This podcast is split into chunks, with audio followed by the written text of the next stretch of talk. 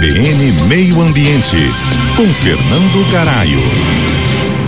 Quando falamos de sustentabilidade, é muito comum colocar muita pressão para que os governos sejam protagonistas e indutores da sustentabilidade. Só que há uma linha de pensamento crescente de que os indivíduos são quem podem aí mudar o jogo da sustentabilidade. E estamos falando do livre mercado como solução para os problemas ambientais. O ambientalismo de mercado livre defende que os mercados podem ser bem mais bem-sucedidos do que o governo, historicamente aí na resolução de muitos problemas ambientais. Isso pode até soar um pouco irônico, porque os problemas ambientais frequentemente foram considerados como formas de falha de mercado, como por exemplo a poluição gerada e a ineficiência dos bens públicos. No entanto, crescentes evidências indicam que muitas vezes os governos falham em controlar a poluição ou fornecer bens públicos a um custo razoável. A discussão gira em torno da ideia de que a liberdade econômica pode desempenhar um papel crucial na busca por soluções ambientais. Historicamente, a gente observa que países com maior liberdade econômica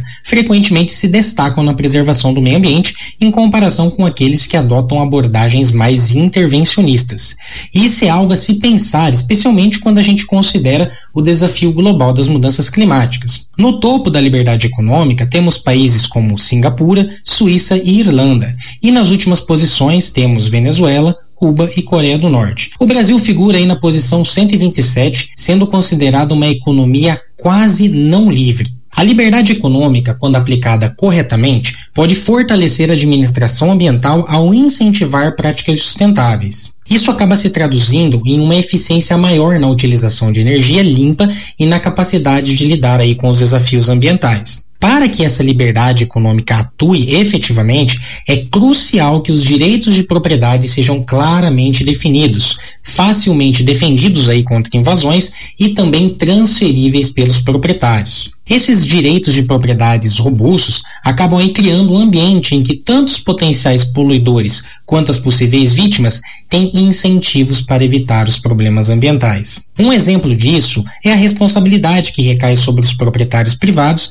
de ativos aí que são potencialmente poluidores. Mesmo diante da falta atual de direitos de propriedade em algumas regiões do globo, isso não significa que uma solução baseada em propriedade seja impossível no futuro.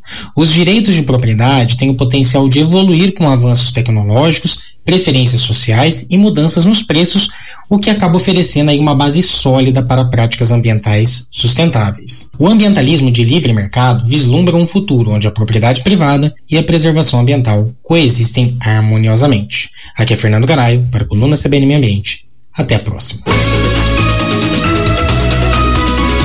CBN, CBN Campo Grande.